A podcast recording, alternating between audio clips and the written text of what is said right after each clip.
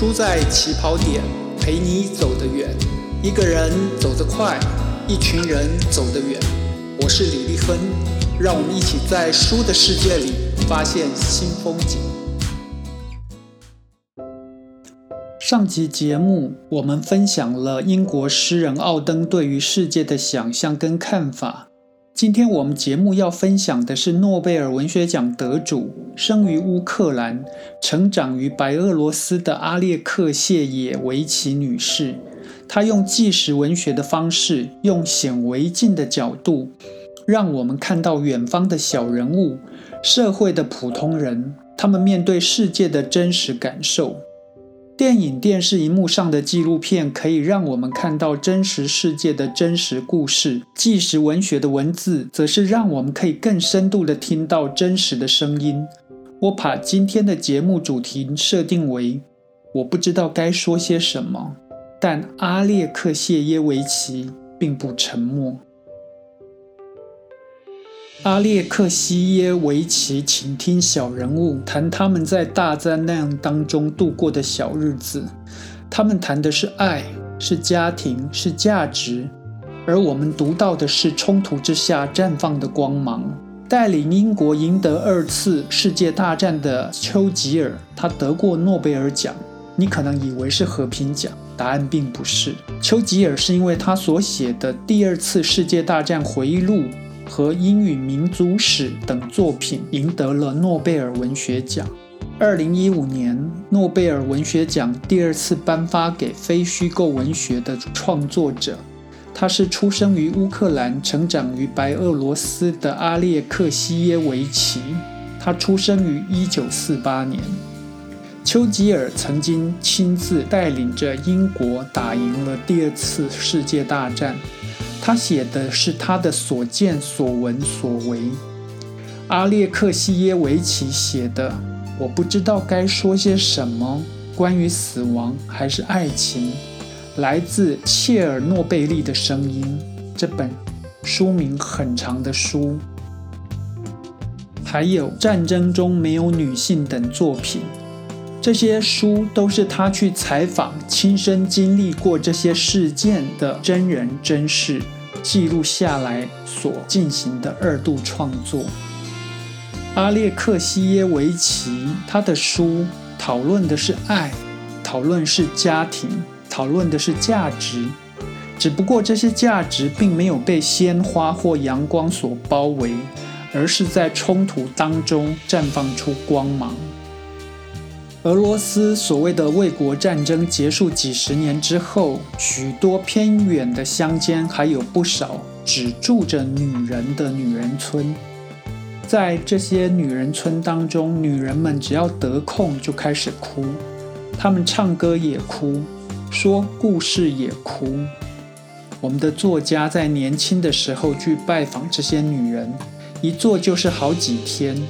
有人拒绝跟这个被称为年轻姑娘的外地人说：“你只是个小孩，我不好意思跟你说这些。”我们的作者说：“关于战争的一切，我们都是从男人口中得知的。”然而后来他写出了他的成名作《战争中没有女性》，专门让小人物的亲身经历写在纸上。《战争中没有女性》里面说。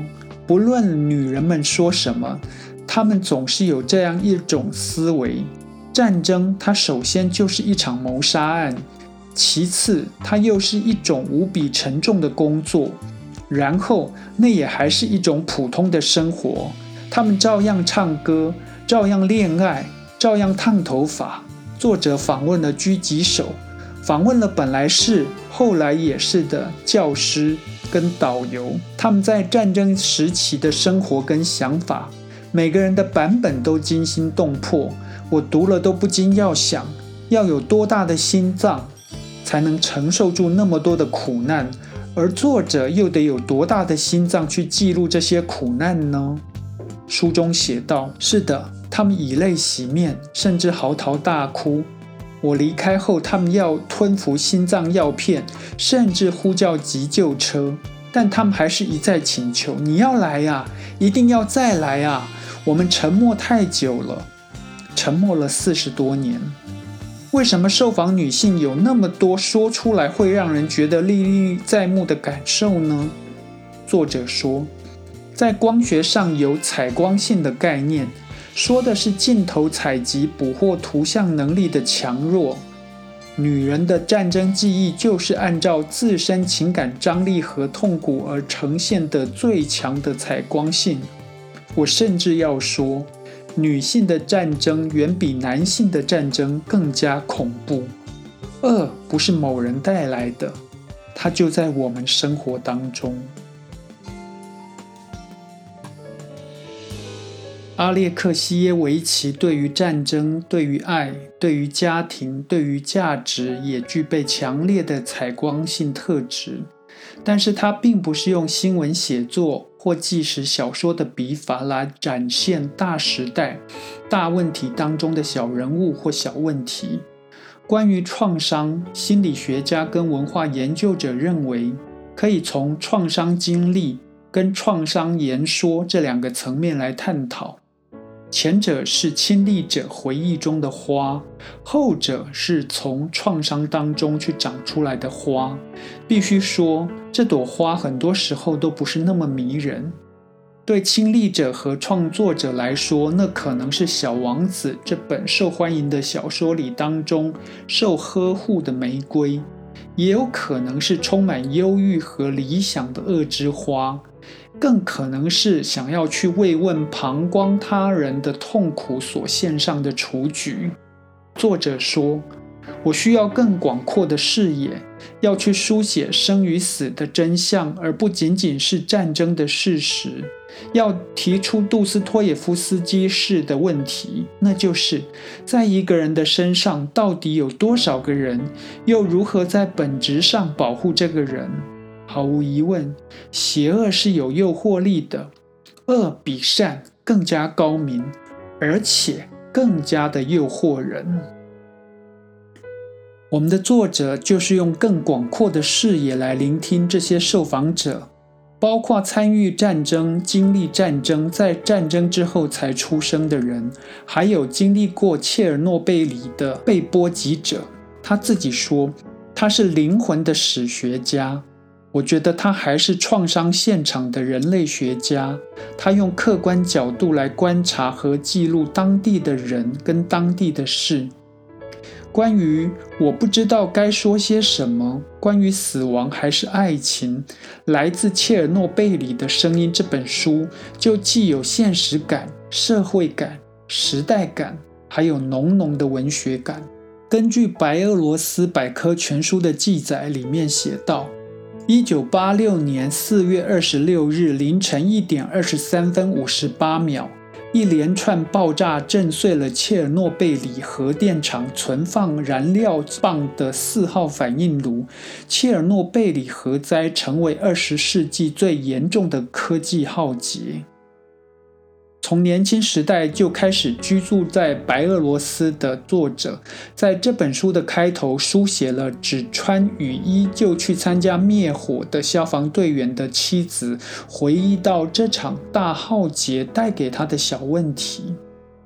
消防队员的妻子说：“我不知道该说些什么，关于死亡还是爱情，也许两者是一样的，我该讲哪一种？我们才刚结婚。”连到商店买东西都还会牵手。我告诉他我爱你，但当时我不知道自己有多爱他。我不知道，我向来知道他发生了什么事情，他人在哪里，他好不好。必须说，我读这本书就跟读作者的其他几本书一样，总是会泪流不止，想到就要流泪。那是寻常人的生活。我们要感谢自己有多幸运，才可以不用受那些罪跟创伤。德国哲学家阿多诺在他所写的《文化批判与社会》这本书里面写道：“奥斯维辛之后写诗是野蛮的，也是不可能的。许多人将之简化成巨灾之后还写诗是残忍的，是不应该的。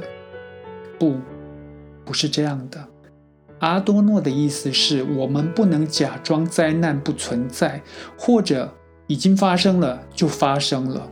不，我们不能冷漠地遗忘灾难，那是野蛮的、残忍的、不应该的。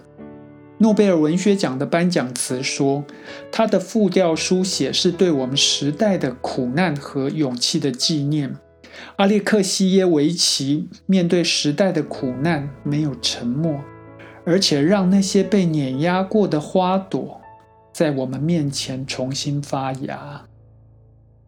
托尔斯泰说：“所有的美好都是由光和影所组成。”我是李立亨。让我们继续在书的起跑点发现光和影。